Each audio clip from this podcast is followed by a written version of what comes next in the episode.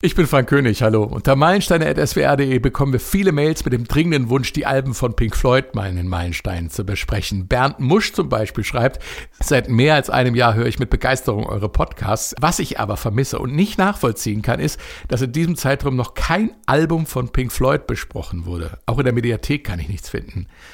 Ich kann es nur immer wiederholen, wir dürfen die einzelnen Folgen erst seit letztem Jahr länger als zwölf Monate im Netz belassen. Da gibt es strenge Regularien. Inzwischen sind es entspannte fünf Jahre. Natürlich hatten wir Pink Floyd schon dabei. The Dark Side of the Moon war sogar unsere dritte Nummer.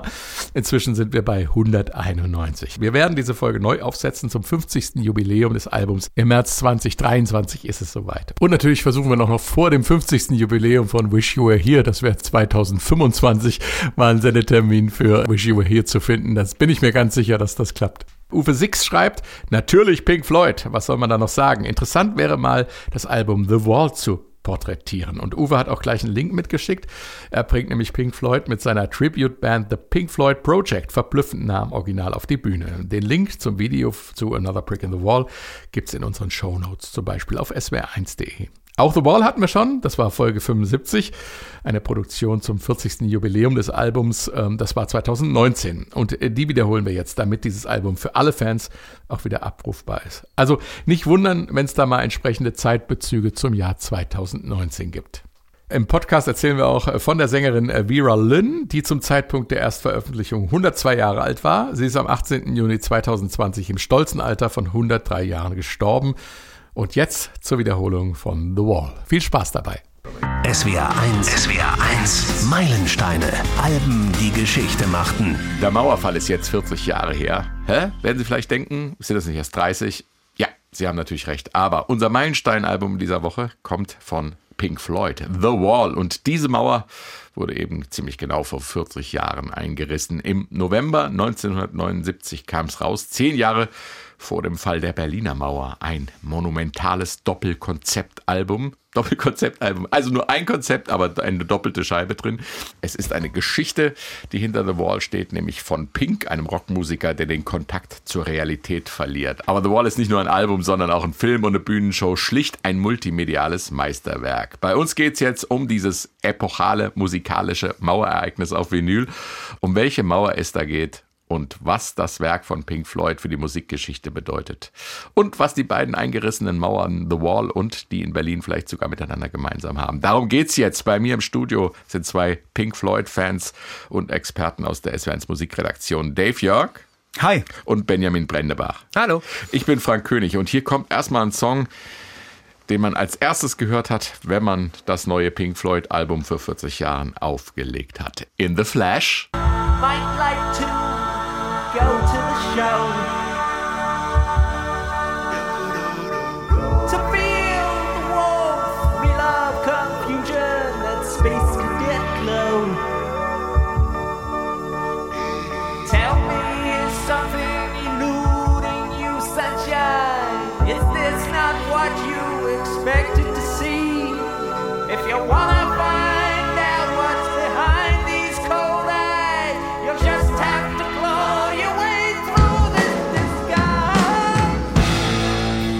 The Flash. Mit Fragezeichen wohlgemerkt. Der Opener von The Wall. Was für eine Mauer aus Klängen da, besonders am Ende.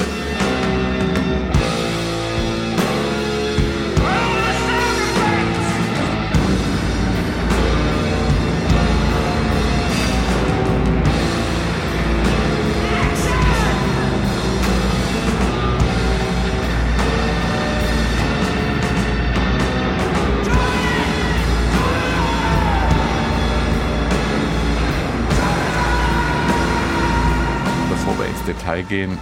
Was habt ihr gedacht, als ihr das Album The Wall das erste Mal gehört habt? Wow, hab ich gedacht. ähm, es ist einfach, es haut einen erstmal um. Also das allein schon ja der Anfang hat man jetzt auch ganz am Ende diese Soundcollage gehört. Das ist halt brachial einfach, was die da hingelegt haben. Aber, und das ist wiederum das, was mich auch schon vorher an Pink Floyd begeistert hat, sie haben trotzdem diese Melodien, diese zuckerschönen Melodien da drin, die dann eben auf so einen Sound drauf gebastelt werden und das ist halt einmalig und das zieht sich durch das ganze Album. Wie war es bei dir, Dave? Ich habe das Album gehört, als es rauskam, weil meine Onkels, die waren ein paar Jahre älter als ich und ich war gerade mal so ein Jahr in der Grundschule also sieben Jahre alt. Und äh, das Album hat mich total überfordert, als ich das das erste Mal gehört habe, weil man klar, kann mit ja. diesen ganzen äh, Dingen erstmal gar nicht umgehen. Also umgehauen äh, stimmt bei mir auf jeden Fall. Und äh, das hat Jahre ge gedauert, bis, äh, bis ich den Zugang überhaupt gefunden habe. Klar, also als Jugendlicher das, das Ding erstmal komplett gehört äh, und äh, angefangen zu verstehen, um was es da eigentlich geht. Also äh, insofern aus der, aus der kindlichen Perspektive äh, umgehauen, äh, eine Faszination, aber gleichzeitig, weil da Klänge drin sind, ne? Geräusche, Geräuschkulissen, die Benjamin auch gerade angesprochen hat. Und diese Faszination hat mich bis zum heutigen Tage, 40 Jahre später, nicht losgelassen. Nochmal zur Einordnung, worum geht's jetzt bei In the Flash mit Fragezeichen? Im Endeffekt eröffnet das die ganze Geschichte. Es ist ja der erste Titel natürlich und es eröffnet diese Geschichte von Pink, von der Hauptperson, die sich durch dieses Album zieht und die dann diese Geschichte im Grunde erlebt. Im Endeffekt erzählt er dort, wie er diese Mauer, diese innere Mauer hochzieht. Er driftet ab in Halluzinationen, äh, zunehmend in den Wahnsinn, in die Entgrenztheit. Und äh, dieser, dieser Opener des Albums ist so wie ja eine völlig verrückt gewordene, wahnsinnige Ouvertüre einer, einer Oper, in dem Fall ja so eine Art Rockoper, äh, mit, mit ein bisschen was an Vokabular, was musikalisch auch ähm, auf dem Album dann sein wird. Aber es ist natürlich auch vollkommener Wahnsinn und der haut einem in die ersten zwei, drei Minuten schon um die Ohren. Ja, äh, wie, wie kommt man auf sowas? Äh, Roger Waters war ja die treibende Kraft hinter The Wall, aber wie ist er da drauf gekommen, so eine tiefe und, und äh, ja, düstere, letzten Endes auch über weite Strecken Geschichte zu erzählen? Was treibt einen dazu? Also ganz konkret gab es ja dazu tatsächlich einen Anlass, dass er äh, sich überlegt hat, darüber zu schreiben. Es war auf der Animals Tour, wenn mich nicht alles täuscht. Also da war eine relativ aggressive Gruppe an Zuschauern auch, relativ vorne an der Bühne. Und die haben die ganze Zeit auch gerufen, äh, spiel mal den Titel, spiel mal den Titel. Und Pink Floyd hatten sich ja auch immer, sie haben ja immer Konzepte gehabt, also auch auf den Touren und so weiter. Und da wurde selbst ein Roger Waters irgendwann so sauer, dass er einem dieser Fans äh, ins Gesicht gespuckt hat. Und das hat vor allem ihn dann wiederum so überrascht von sich, dass er, der eigentlich auch so als der ruhigere in der Band immer galt, dass er da so ausgeflippt ist. Und darüber hat er einfach diese Idee gehabt. Es kam äh, in Roger Waters der Wunsch auf, äh, wäre doch irgendwie cool, wenn man diesen ganzen, ich sag jetzt mal, ketzerisch Pöbel äh, sich vom Hals halten könnte und wenn man zum Publikum eine Mauer aufbaut in, und in Ruhe spielt. Das war so der erste Gedanke nach dieser Spuckattacke äh, der, der Unfreiwilligen, die übrigens in, in Montreal in der Tat auf äh, der In the Flash äh, Tour zur, zum Album Animals stattgefunden hat. Und aus dieser Grundidee, sich, sich im Prinzip zu entfernen vom Publikum, auch um sich selbst zu schützen. Das war so der Kern, der kreative Kern, aus dem dann die Idee zu, zum Album The Wall, zum Gesamtkonzept äh, kam. Der Fan hat sich bis heute übrigens nicht gemeldet, also er hat keine Tantiemenansprüche angemeldet. Grandios ist ja auch, wir hatten es eben schon mal am Schluss gehört, diese, diese irren Collagen, wie, wie hier wieder, Pink Floyd hat das ja auch schon vorher gemacht, aber wie hier wieder ähm, analoge Samples zum, aus der ganz normalen Welt mit Geräuschen genutzt werden, um Stimmungen zu erzeugen in der Musik. Das war ja wieder mal ein horrender Aufwand, den sie da betrieben haben. Ähm, wie muss man sich das vorstellen? Wie haben die das gemacht? Die, die haben das selber gemacht. Das war auch sehr abenteuerlich. Also ähm, Nick Mason hat das mal in seinem Buch über Pink Floyd, also Inside Out, hat er das mal so sehr schön beschrieben. Also es seien äh, Wagenladungen voll Geschirr kaputt gegangen. Ähm, einer der Produzenten ist wochenlang durch äh, Frankreich gefahren und hat versucht, irgendwelche Sprengungen von Häusern aufzunehmen, bis er dann festgestellt hat, dass die Bauunternehmen damals schon so professionell gearbeitet haben, dass die Sprengungen zu leise waren, um diesen Sound hinzubekommen. Es gibt wohl auch eine Szene, wo äh, Roger Waters und äh, einer der Produzenten in einem Auto sitzen und ständig Donuts drehen, ne? also immer im Kreis fahren, damit sie dieses Quietschen von den Reifen dann eben irgendwie aufnehmen können. Und das sind alles diese Geräusche, die sie dann eben zu diesem monumentalen Sound da irgendwie verarbeitet Natürlich zwei sehr berühmte Geräusche. Zum einen äh, die, die Fernseher, die kaputt gehauen werden. Ne? Und das sind tatsächlich echte äh, alte Röhrenfernseher für die ganz jungen Zuhörer. Röhrenfernseher. Nicht mit einem neuen Fernseher passiert gar nichts. Kann man gar nichts mitmachen. Und ähm, natürlich der berühmte Pink Floyd äh, Hubschrauber.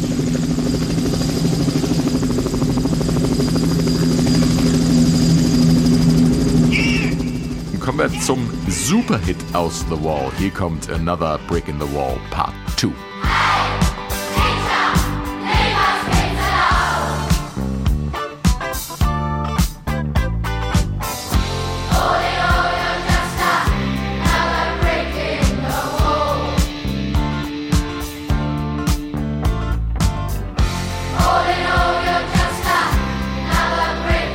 Another Brick in the Wall, Part 2. Was für ein Werk. Stein auf Stein wird die Mauer errichtet und der jeweils nächste Stein wird mit drei Teilen dieses Songs symbolisiert. Part 2 wurde zum Mega-Hit und Klassiker der Rockmusik. Ein Kinderchor singt We don't need no education, we don't need no thoughts control. Diese Zeilen und der Chor sind sozusagen Weltrock-Kulturerbe und durch die doppelte Verneinung sind die Textzeilen in der deutschen Übersetzung häufig missverstanden worden. Im Englischen ist die doppelte Verneinung eine Verstärkung der Ablehnung. In diesem Fall also, wir brauchen wirklich keine Erziehung. Wir brauchen wirklich keine Gedankenkontrolle. Um welche Art von Erziehung geht's denn da? Also Roger Waters hatte in seiner Kindheit in den 50er Jahren das ähm, damals sehr krasse britische Schulsystem genossen. Also er hat darunter äh, gelitten unter, unter Lehrern, die sehr, sehr streng waren, Prügelstrafe, die gerne die Schüler bloßgestellt haben. Jede kleine Schwäche wurde eben öffentlich breitgetreten und die Leute wurden vorgeführt. Und das hat ihn nachhaltig traumatisiert, was er mit äh, vielen anderen äh, Künstlern, äh, Popmusikern aus seiner Generation äh, gemeinsam hat. Und äh, das besingt er und das lehnt er im Nachhinein eben ab, diese, dieses Schulsystem, dieses Erziehungssystem, das äh, weniger darauf angelegt war, Wissen zu vermitteln, sondern die Leute klein zu halten. Man mauert sich hinter den Gefühlen dann auch ein. Kann man das mit der Mauer auch wieder bebildern? Das ist eine Reaktion darauf. Ja. Also, weil die Demütigung war ja, war ja tagtäglich. Also Prügelstrafe und man, man wurde vor der, an der Tafel zur Sau gemacht. Und was tut man da? Man äh, igelt sich mit seinen eigenen Empfindungen ein, um nicht noch weiter bloßgestellt zu werden. Auch vor den, vor den anderen, vor den Mitschülern. Das mhm. ist eine Re also die Mauer, die, der Aufbau der Mauer ist eine Reaktion darauf äh, nochmal zum Kinderchor, äh, wie Pink Floyd zu dem Chor gekommen sind und äh, wie das Ganze weiterging. Dazu gibt's ja eine spannende Geschichte, Benny. Das war ja eine Schule, die in der Nähe des Aufnahmeorts halt eben war. In Islington, ja. In, genau.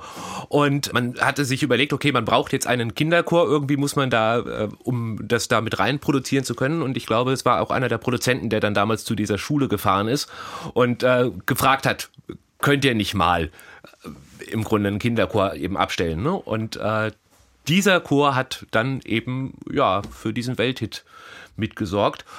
Hat damals, wenn mich nicht alles täuscht, um die 1000 Pfund bekommen. Ja, das war eine Kontroverse. Sie haben nämlich erstmal gar nichts bekommen. Mhm. Also ich glaube, es war der, der, einer der Co-Produzenten, der Guthrie, der, der ist losgezogen ja. und hat äh, diese Schüler gefunden. Das waren auch nur so 10, 12 Stück. Und man hat die dann im, im Studio immer wieder auf eine neue Spur gesetzt, um die einfach wie, wie einen fetten Schulchor klingen zu lassen. Und dann, äh, als es ein Hit wurde, an Weihnachten 79 äh, hat die Presse das aufgenommen, hat gesagt, habt ihr den Kindern auch was bezahlt? Nee. Und da gab es eine große Kontroverse drum und dann dann äh, hat die Schule dann irgendwann 1000 Pfund, was damals schon eine Menge Kohle war, ja, gespendet bekommen. Ich finde, auch das ist ein Stück Wertschätzung, den man Kindern in der Schule entgegenbringen soll. Aber das ist nur eine ganz kleine Anekdote am Rande. Benjamin, du hast gesagt, du willst jetzt mal eine Überleitung machen hier. Ja, ich will mal eine Überleitung machen. Ich will mal einen Versuch machen. Und zwar ist es so, dass, ähm, du hattest es eben schon erzählt, Dave, dass äh, Roger Waters in das ganze Album ja ohnehin sehr ähm, persönliche Erinnerungen eingeflochten hat und gerade eben auch in diesem Lied, also von der, von der strengen Schule. Und äh, er war auch eine Zeit lang, war er tatsächlich auch in der Schweiz in einem Internat. Und auch das war ein sehr, sehr strenges Internat.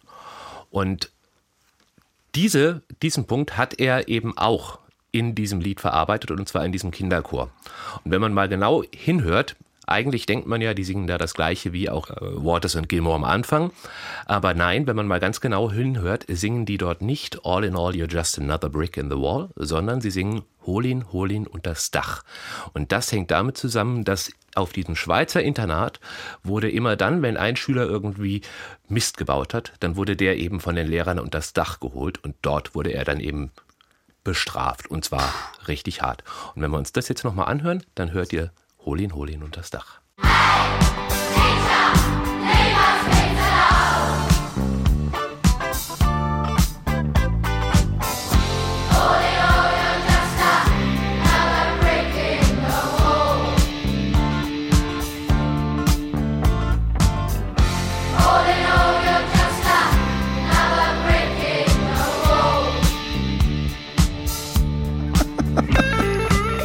Beim zweiten Mal habe ich es jetzt auch gehört. ist ja unfassbar. Seit ich diese Geschichte kenne, höre ich das nur noch. Ich ja höre es gar nicht mehr. Das ist das erste Mal, dass ich davon höre. Ähm, wenn man es wenn man's mal gehört hat, dann ich bin mir nicht sicher, ist das eine wahre Geschichte oder ist das so ein, so ein, so ein Hitverhörer? Es ist im Endeffekt ist das ein Hitverhörer. Das nennt sich Audiosuggestion. Ja. Ähm, und wenn man das eben einmal irgendwie eingepflanzt hat und vor allem mit einer Geschichte dann irgendwie auch noch Ja. transportiert hat. Ich meine, wir sitzen jetzt hier im hellen Studio. Wenn man das aber dann auch noch dunkel erzählt und äh, irgendwie ganz privat irgendwo, man wird diese Geschichte immer hören und man wird immer Holin, Holin und das Dach hören. Es ist aber Fake News. Es ist Fake News. Okay, dann haben wir das müssen wir geklärt. ganz eindeutig sagen. Aber sehr schön verkauft, ja. Hätte, schön, dass wir das noch aufgeklärt haben. In England, um nochmal auf den Hit selber zurückzukommen, war das Ding äh, Weihnachtsnummer 1 Hit 1979. Das ist für Engländer was ganz Besonderes, aber ich glaube, das muss man erklären. Mit Weihnachten hat der Song ja wirklich nichts zu tun. Was ist die Bedeutung von Weihnachtshit in England? Es ist das Gegenteil vom Sommerhit. Äh, Ist genauso wichtig. Und äh, die Briten machen, machen ein großes Gedöns daraus. Das, äh, das, das, das ist in der, in der britischen äh, Musikkultur der zweite Höhepunkt im Jahr, der Weihnachtshit. Es ist im Endeffekt ja sogar fast noch stärker dort als der Sommerhit. Also der Sommerhit ist ja auch hier öfters, das muss ja gar nicht eine Nummer eins sein oder sowas, sondern es geht einfach tatsächlich darum, welcher Titel auf der Nummer eins über Weihnachten, über die Weihnachtstage ist. Ähm, und vor allem hat das dann mit Verkaufszahlen zu tun. Das ist halt, also wenn du einen Weihnachtshit lande, Hit landest, dann weißt du, das wird brachial verkauft werden. Deswegen hat ja auch die Plattenfirma darauf bestanden, dass Pink Floyd vor Weihnachten fertig sein sollen mit diesem Album. Sie haben ihnen dann nochmal mehr Tantiemen eben angeboten, aber sie müssen mit diesem Album vor Weihnachten fertig sein, um dann in diesem Markt zu sein. Ja, und das, aber das, wenn ich darüber nachdenke, muss ich immer lachen, weil es, es gab, äh, nachdem die Platte fertig war, dieses, dieses Treffen bei den äh, Studiobossen und die haben die ganze Platte gehört und haben sich erstmal wenig beeindruckt gezeigt.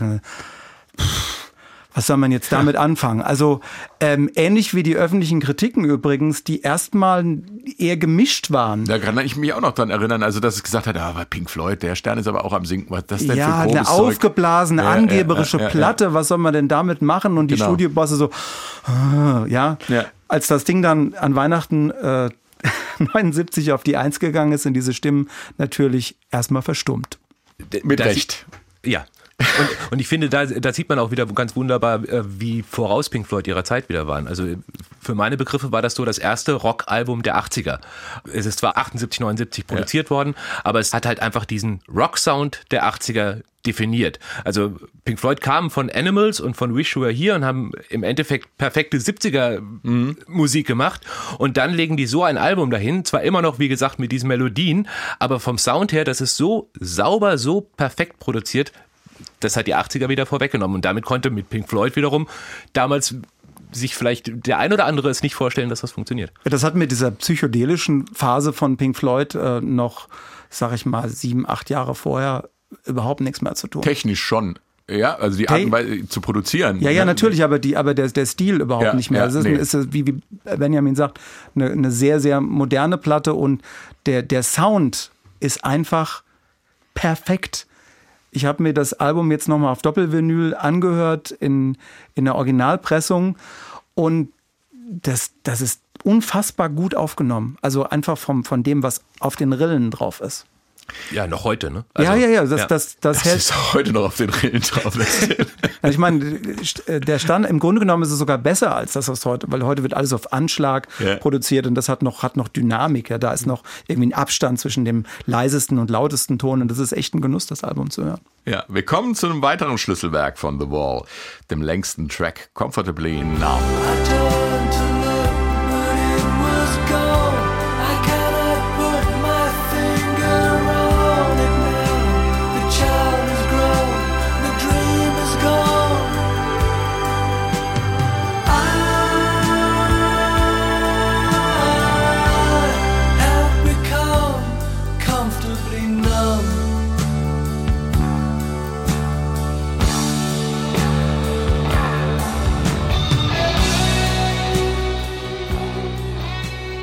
Wunderbare Gitarre von David Gilmour. Interessant, bei dem Song hat er wirklich auch an der Entstehung mitgewirkt. Ja, das ist einer der beiden Songs, an denen er maßgeblich beteiligt war. Deswegen beschwert er sich auch heute noch, dass er nicht genug gewürdigt wird eigentlich bei der Produktion dieses Albums, ähm, nämlich Comfortably Numb und ähm, Hey You. Das sind die beiden Titel, an denen er maßgeblich dabei war. Ähm, und es war ja so, dass Roger Waters im Endeffekt schon fast das ganze Album fertig hatte, als er eben zu der Band kam und, dem, und ihnen das vorgestellt hat. Und da fehlten eben noch zwei Titel, unter anderem eben Comfortably Numb und äh, Hey You. Und die hat dann eben Gilmore sehr maßgeblich mitgeschrieben. Ja. Der Song sollte eigentlich auf ein Soloalbum von Gilmore drauf. Also der, der war in seinen, nicht nur Grundzügen, der war im Prinzip schon fast fertig als Demo. Und so ist er in dieses Projekt The Wall mit reingeraten und wurde dann eben dem Gesamtkonzept auch angepasst. Ich habe mal eine schöne Anekdote gehört, dass die beiden sich ziemlich viel gestritten hätten bei, bei den Aufnahmen. Äh, aber Nicht nur die beiden. Und später sind sie dann mal gefragt worden, um was es dabei ging eigentlich bei den Streitereien. Ja, um irgendwelche Teile. Diese, äh, da fand ich das besser, da das. Aber hinterher konnten sie überhaupt nicht mehr auseinanderhalten, ähm, wer was damals gemeint hat. Manchmal ist man da auch sehr verstrickt in diesen Situationen, oder?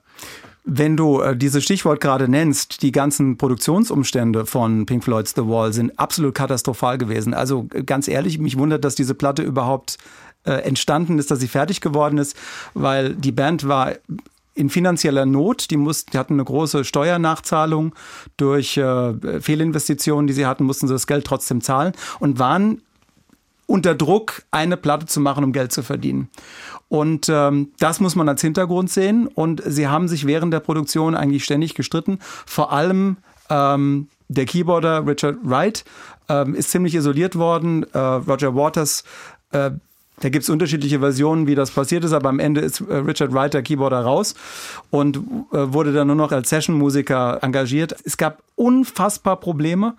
Die haben man in der ganzen Welt aufgenommen. Ich habe mal nachvollzogen in sieben verschiedenen Studios. Das hatte auch teilweise Gründe, dass sie nicht im Land sein durften wegen dieser Steu drohenden Steuernachzahlung. Dann gab es Probleme mit dem Urlaub, dass Richard Wright nicht mit seiner Familie früher aus Griechenland kommen sollte und lauter so ein Zeug. Wie in einer ganz normalen Firma. Also Also durften ein Jahr tatsächlich nicht in England einreisen. Also noch nicht mal irgendwie an Feiertagen oder sowas. Sie mussten in Frankreich bleiben, weil sie sonst hätten zahlen müssen. Und deshalb sind die auch in, in Frankreich rumgefahren und haben nach passenden Explosionen gesucht. Genau, weil, so weil, erklärt sich das natürlich. Zwei, zwei Studios in, in Frankreich äh, belagert worden sind von Pink Floyd.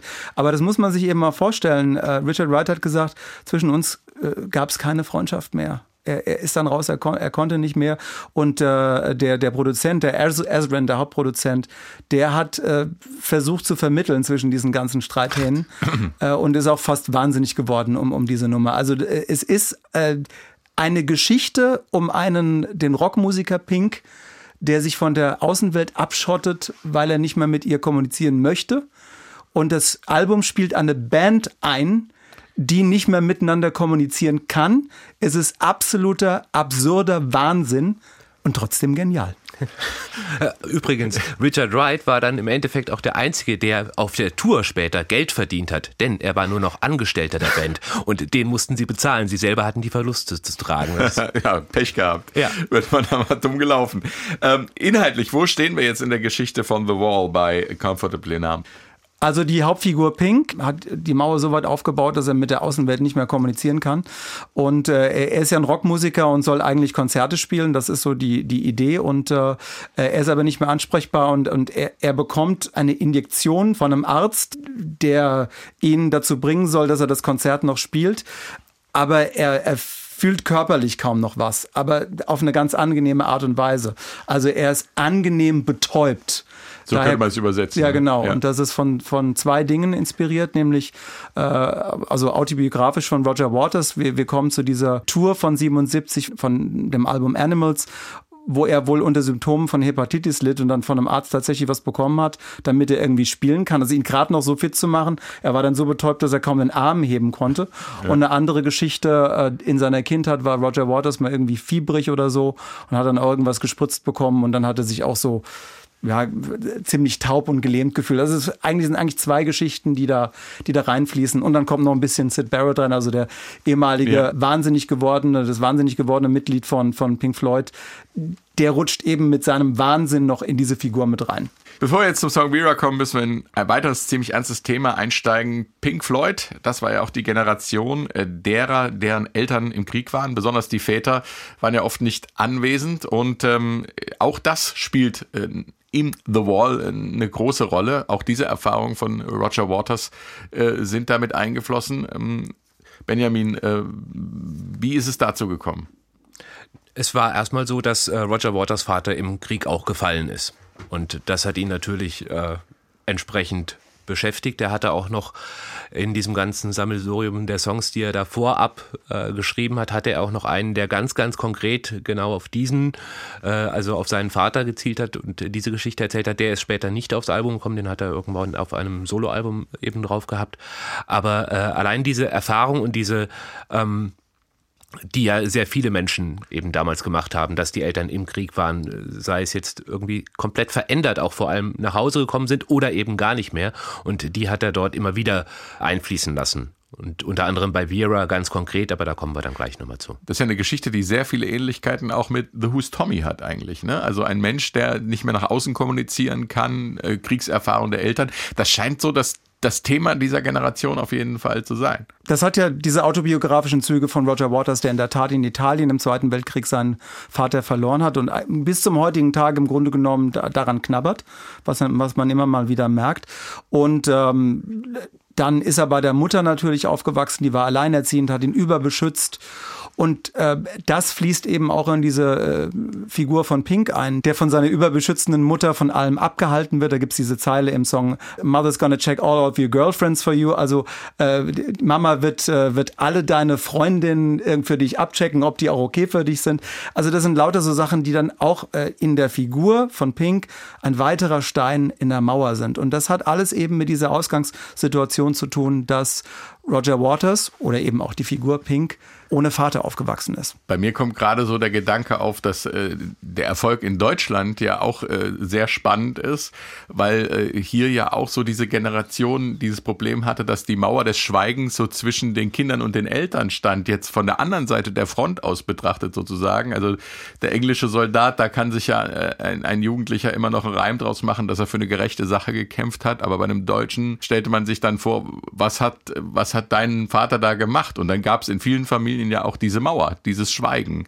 Also vielleicht auch äh, mit ein Grund, warum das so äh, universell überall verstanden wurde, dieses Album, obwohl es eigentlich äh, aus der britischen Perspektive diese Kriegstraumata erzählt. Die Platte ist vielen Leuten, jungen Leuten, äh, pubertierenden, Heranwachsenden wirklich unter die Haut gegangen. Entweder weil es mit der, mit der Mutter zu tun hatte oder die Frage nach dem Vater oder die, die Antworten, die sie nicht bekommen haben, oder weil man sich irgendwie komisch gefühlt, weil man sich selber wahnsinnig gefühlt hat und äh, sich ein bisschen in dieser Welt von Pink Floyd und Roger Waters wiedergefunden hat. Es hat auf jeden Fall an vielen auf viele Knöpfe gedrückt und ist wirklich sehr in die Tiefe gegangen, selbst wenn man es jetzt von dem, vom Intellektuellen her nicht alles verstanden hat. Aber gespürt hat man das auf jeden Fall. Und ähm, das, das ist im Nachhinein sehr beeindruckend. Dann hören wir den Song jetzt, der von den Kriegserlebnissen handelt. Hier kommt Vera. Does anybody here remember Vera Lynn?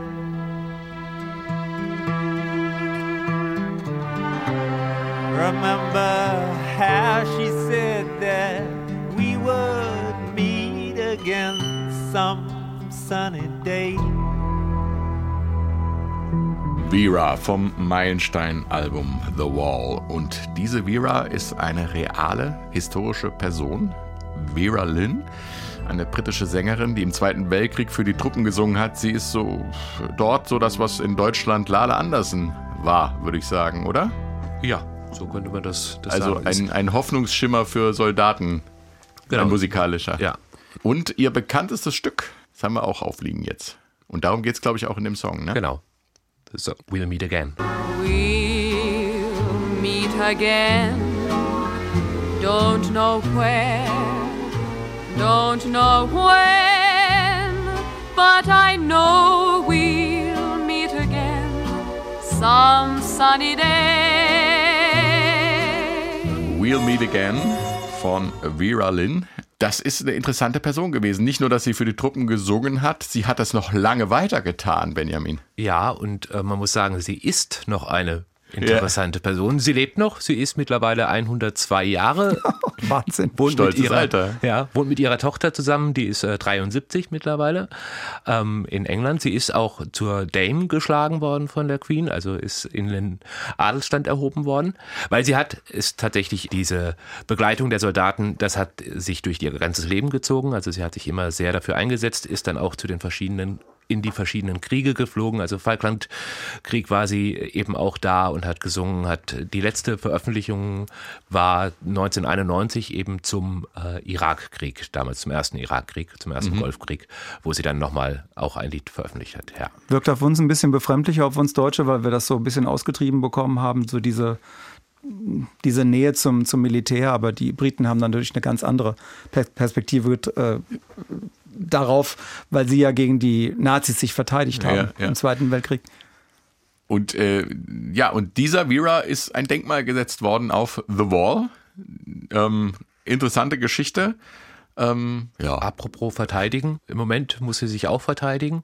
Sie hat jetzt gerade noch mit ihren 102 Jahren hat sie eine Gin-Firma in England verklagt, weil die nämlich ihren Namen verwendet haben, weil sich Vera Lynn so schön auf Gin reicht, äh, reimt. Unwissentlich oder Nein, wissentlich. Wissentlich. Und äh, daraufhin hat, haben, hat sie gesagt, nein, das möchte ich nicht. Ich trinke keinen Gin und deswegen äh, nimmt das bitte wieder runter.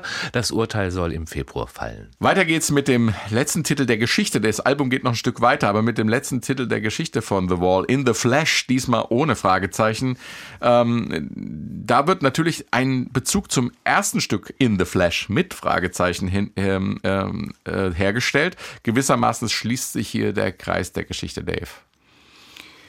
Pink, die Figur von The Wall, ist da mittlerweile mutiert zu so einer Art äh, Diktator. Also ich sag mal, so, so so eine Art äh, Hitler auf, äh, auf der Platte, in, in der Figur. In seinem Wahnsinn. In seinem, in Ja. seinem Wahnsinn als, als Allbeherrschender und die Massen unter ihm. Also das ist eine Analogie zum, zum Publikum eines Rockkonzertes, aber er überhöht und entgrenzt. Und äh, in, in diesem Wahn äh, spricht er auch mit dem Publikum, singt er mit dem Publikum. Er schimpft über Minderheiten, äh, sind da irgendwelche Schwulen im Publikum, ja. Auch, äh, oder sind da irgendwelche Juden, also die, die Analogien zur, zur NS-Zeit sind, sind sehr deutlich. Und das ist auch der schwierigste Teil auf der Platte, den zu verstehen, weil äh, natürlich ist es eine Satire und viele Leute haben Roger Waters auch dafür kritisiert. Aber es ist eine Satire und das ist auch ganz, ganz, muss man ganz deutlich sagen. Und dann kippt aber die Handlung ins Positive. Also Pink, die Figur, löst sich aus der Iso- Isolation, er setzt sich selbst in einen Gerichtsprozess, wo alle Personen und Ereignisse, die zum Aufbau der Mauer geführt haben, nochmal zu Wort kommen. Und am Ende fällt das Urteil, er muss sich mit seinen Gefühlen der Welt wieder öffnen und diese imaginäre Mauer, die wird eingerissen und dann ist er wieder in der Welt. Und so endet die Platte dann später. Ich habe ja am Anfang so rumgeteased von wegen Berliner Mauer. Und da muss man ja vielleicht nochmal drauf zurückkommen. Ähm, das ist ja schon komisch, dass zehn Jahre vorher diese Geschichte erzählt wird, wo es eigentlich um eine innere, nicht sichtbare Mauer geht, die Pink Floyd sichtbar machen für alle, die dann zum Schluss eingerissen wird. Und zehn Jahre später fällt wirklich eine Mauer. Und äh, heute spricht der Bundespräsident von Mauern in Köpfen, die eingerissen werden müssen. Ist doch verrückt. Das ist ein Thema, das uns dann jetzt seit 40 Jahren begleitet in unterschiedlichsten Schattierungen. Roger Waters hat ja dann äh, zumindest symbolisch die Berliner Mauer dann nochmal eingerissen. Wenige Wochen nachdem die Berliner Mauer gefallen ist, hat Roger Waters diese ganze Rockoper aufgeführt und hat die Mauer tatsächlich physisch nochmal eingerissen. Es hatte natürlich nicht nur die Bedeutung, die sie in der Geschichte der Platte hat, sondern diese ganze Symbolik natürlich für, für Deutschland unfassbar. Ich habe es damals live im Fernsehen gesehen, es wurde komplett übertragen und da ist mir, ist mir schon heiß und kalt im Rücken runtergelaufen. Das war der Hammer. Mauern in den Köpfen, auf der Platte und äh, quer durch äh, eine Stadt. Wir haben ziemlich viel über Mauern geredet jetzt und jetzt reißen wir sie ein. In the Flash, die letzte Nummer.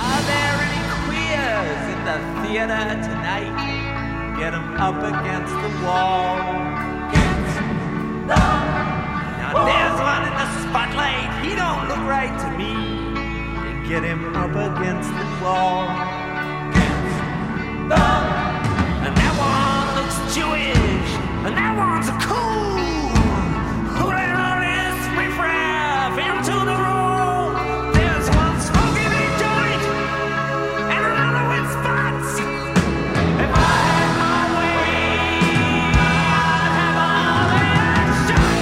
und wir sagen Tschüss mit The Wall. Mit dabei waren Benjamin Brendebach, vielen Dank. Sehr, sehr gerne. Und Dave York, vielen Dank, Dave. Gerne. Ich bin Frank König und Tschüss. Eine Woche, ein Album, ein Stück Geschichte. Die S41 Meilensteine.